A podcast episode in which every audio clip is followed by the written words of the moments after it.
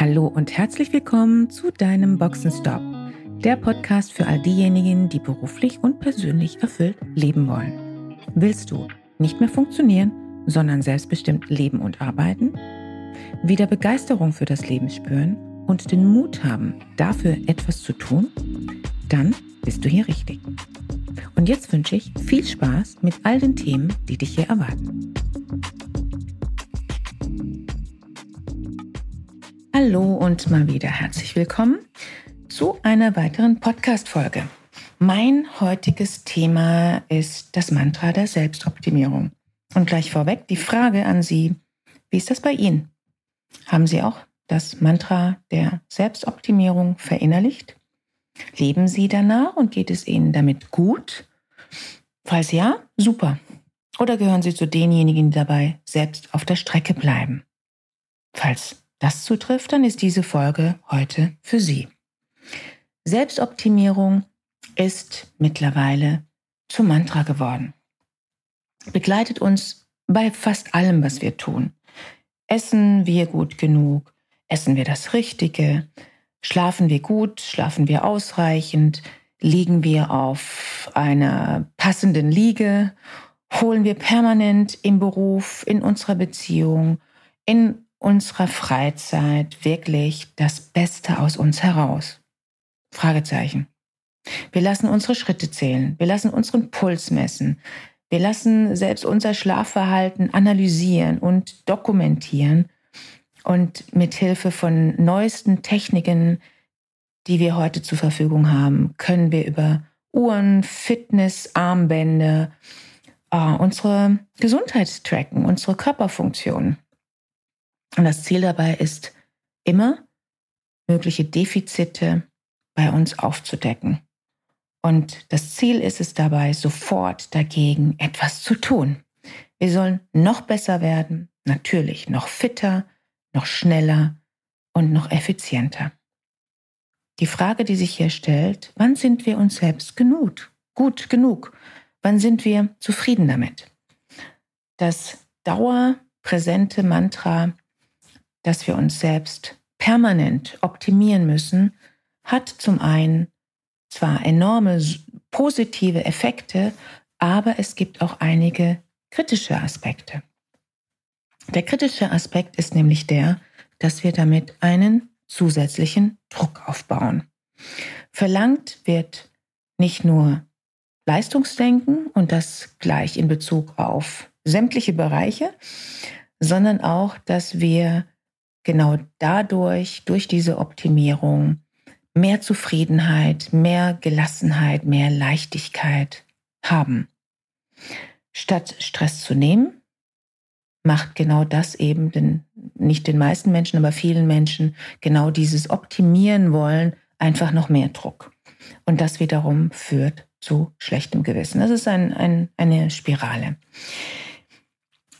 Sie ertappen sich bei dem Selbstoptimierungswahn dabei, sich selbst bei allem auf die Finger zu hauen. Ich müsste gesünder leben, ich müsste gesünder kochen, ich müsste mehr schlafen, ich sollte eine Sportart ausprobieren oder vielleicht auch gleich mehrere. Ich sollte im Job noch souveräner sein und der Blick in den Spiegel wird dabei von Tag zu Tag kritischer ausfallen, wenn wir so unterwegs sind. Der Blick auf die Karriere ebenfalls. Bei, men bei manchen oder bei sehr vielen schlägt genau das auf den Magen.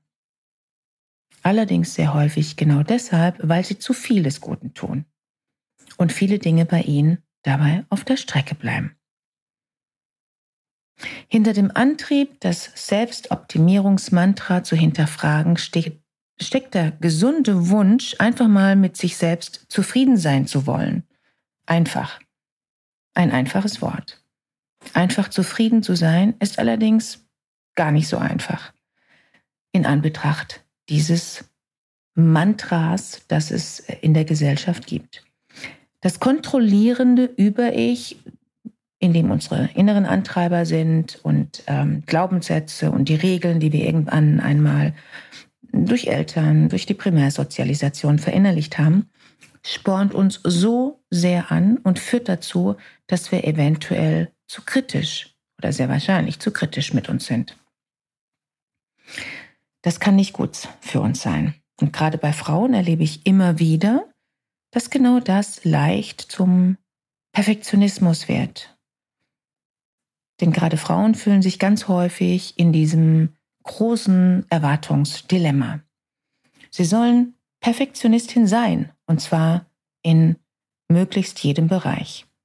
Frauen sollen lieb sein, natürlich sollen sie gut ausschauen.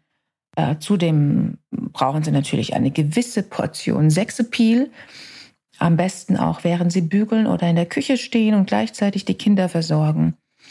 Und gleichzeitig ähm, sollen sie die Seele des Hauses darstellen, alles für die Familie tun und am besten zusätzlich noch in einer erfolgreichen beruflichen Rolle performen. Meine Empfehlung, sich selbst erstmal auf die Spur kommen und für sich zu klären. Wer will ich sein und was sind meine eigenen Erwartungen an mich selbst?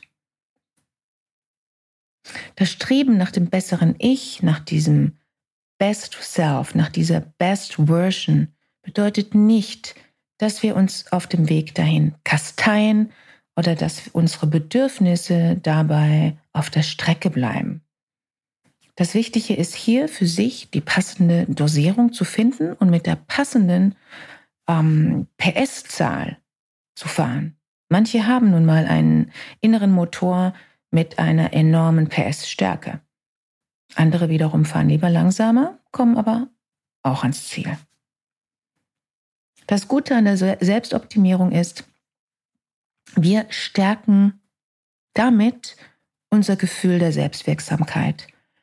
Und falls Sie mehr zu diesem Thema der Selbstwirksamkeit wissen wollen, hören Sie am besten direkt im Anschluss in meine Podcast-Folge Selbstwirksamkeit. Das war eine der ersten Folgen von mir, nämlich die Folge Nummer drei. Wer vorhat, körperlich fitter zu werden, kann dies beispielsweise ganz einfach tun mit dem ähm, Analysieren, dem Tracken der Körperdaten. Damit sporn wir uns weiter an und wir freuen uns daran, dass wir die Ziele, die wir uns gesteckt haben, auch erreichen, Step by Step. Genau dieses Tracken machen wir auch im Coaching. Als Sparingspartner mit meinen Kunden geht es in jeder Session darum, wo stehen wir aktuell? Wie schaut es aus mit den gesteckten Zielen, die wir zu Beginn definiert haben? Und genau dann sehen wir, was erreicht wurde, was noch fehlt, wo braucht es noch Unterstützung und natürlich auch, haben wir das passende Tempo. Wenn wir uns persönlich entwickeln und wachsen, dann macht uns das zufrieden. Nicht zuletzt deshalb, weil es uns das Gefühl gibt, unser Leben steuern zu können. Genau das zahlt auf das Konto dieser sogenannten Selbstwirksamkeit ein. Und gerade heute, in einer Zeit, in der wir umgeben sind von so vielen Dingen, die wir nicht steuern können, äh, ist es umso wichtiger darauf zu achten, wo kann ich selbst ansetzen und für meine Selbststeuerung sorgen. Und Zufriedenheit und Selbststeuerung beginnt nun mal immer bei uns selbst ob wir davon ab und zu mal eine Pause einlegen wollen, auch das liegt in unserer Hand, wenn es in unserer Hand liegt, wenn wir uns selbst steuern können. Wer das nicht gelernt hat, sich von seinem eigenen inneren sogenannten Über-Ich beziehungsweise von diesen Glaubenssätzen und Antreibern distanzieren zu können, derjenige läuft allerdings Gefahr, sich selbst noch mehr unter Druck zu setzen. Selbstoptimierung ist per se etwas sehr Positives. Es wird erst dann negativ, wenn wir nicht wissen, wie wir diese Optimierung bewusst für uns einsetzen, steuern können.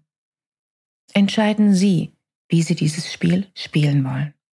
Und für heute sage ich mal wieder, danke fürs Ohr und bis zum nächsten Mal. Schön, dass du dabei warst. Wenn dir dieser Podcast gefallen hat, schreib gerne eine Rezension. Wenn du mit mir in Kontakt treten willst, kannst du dich gerne auf LinkedIn mit mir vernetzen. Und falls du dir einen Sparingspartner an deiner Seite wünschst, der dich auf deinem Weg zu deinem selbstbestimmten, erfüllten Leben unterstützt, kannst du gerne ein kostenfreies erstes Kennenlerngespräch buchen, in welchem wir schauen, wo du stehst und wie wir zusammenarbeiten können. Dazu kannst du direkt auf meiner Website einen Gesprächstermin buchen. Direkt unter Free Call stehen dir Terminoptionen zur Verfügung. Danke für deine Zeit. Ciao und bis zur nächsten Folge.